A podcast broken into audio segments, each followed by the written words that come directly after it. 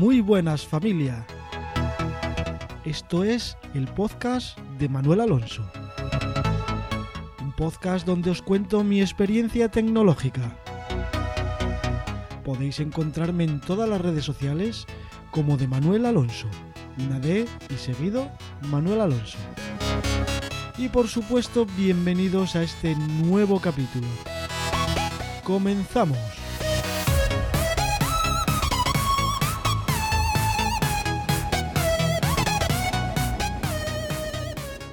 Justo después de haber escuchado un capítulo de Paco Estrada, eh, de Compilando Podcast, me llamó mucho la atención la distro Ubuntu Studio para grabar podcast y a la misma vez hacerla de tu distro diaria. Eh, tras un comentario en la mesa redonda en dicho podcast, me hice la siguiente pregunta. ¿Se puede usar Ubuntu Studio para distro diaria y a la vez grabar podcast? Pues para empezar, recordar que yo uso como equipo diario y para grabar podcast un equipo del Optiplex 845 con dual core y 4 GB de RAM y con el sistema operativo del Pingüino y Ubuntu, claro. Así que pensé eh, si podía instalar Ubuntu Studio para tener un audio mejor y a la misma vez seguir teniendo mi Linux para eh, mi actividad diaria. Pues me puse a la tarea y fui a la web a descargar Ubuntu Studio para meterlo en un pendrive y poder instalarlo en mi PC de sobremesa. Instalé la distro iniciando con el pendrive como se hace habitualmente y después de unos 30 minutos más o menos instalé mis aplicaciones favoritas todo como siempre hago pues a través del terminal que es en unos pocos minutos las aplicaciones que uso día a día pues son las siguientes. Son Firefox como navegador predeterminado porque eh, es un poco más fluido que, que el resto y veo los vídeos de YouTube en formato HD eh, muy bien en este pequeño equipo. Chrome para ciertas tareas casuales con Google, GIMP para retoque fotográfico, Inkscape para diseño vectorial, Telegram como cliente de mensajería, posiblemente el mejor o para mí el mejor, Audacity para editar audio y grabar los podcasts como estoy haciendo ahora mismo, Spotify para escuchar música en streaming, que por cierto soy premium porque bueno me parece imprescindible para el que le guste la música. G Radio, eh, que por las mañanas suelo por las mañanas suelo escuchar la radio eh, mientras hago mis cosas.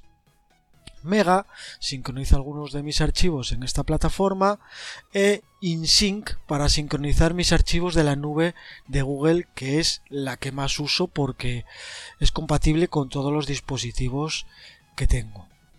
Y llegado a este punto, con todo instalado y funcionando, estoy grabando este episodio con Audacity directamente para luego editarlo y meter la intro y publicarlo. Comentar que tengo una mesa de mezclas Xenix Q802 USB con un micrófono Behringer XM8500 y unos auriculares HyperX, eh, HyperX Cloud. Y que justamente antes de grabar este podcast pues se me averió la mesa mete mucho ruido al grabar y entonces pues lo estoy haciendo eh, a través de, de, la tarjeta de sonido normal que trae el PC así que bueno la calidad de audio supongo que sea pues no tan profesional como antes eh, a través de la mesa de mezclas. Y como podéis comprobar si estáis leyendo el artículo o escuchando este podcast pues es que todo me funcionó correctamente.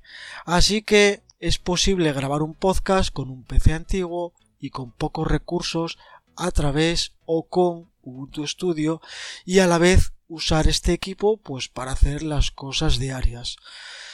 Todo esto que cuento es para mi uso con el PC sobremesa. En caso de que vosotros hagáis otras cosas, pues habría que estudiar el caso. Pero para un uso doméstico, pues vale perfectamente Ubuntu Studio para tener una mejor calidad en los podcasts y a la misma vez seguir eh, con las tareas que hacemos en nuestro Linux. Y bueno, este podcast ha sido cortito, pero me apetecía mucho eh, hacer esta prueba y ver que funciona correctamente eh, lo que había escuchado a esa mesa redonda que había formado Paco Estrada en sus podcasts. En un futuro, y supongo que muy pronto, si no es en el siguiente podcast, en, eh, muy cerca, probaré hacerlo con mi Chromebook a ver si eh, se puede hacer todo con este equipo.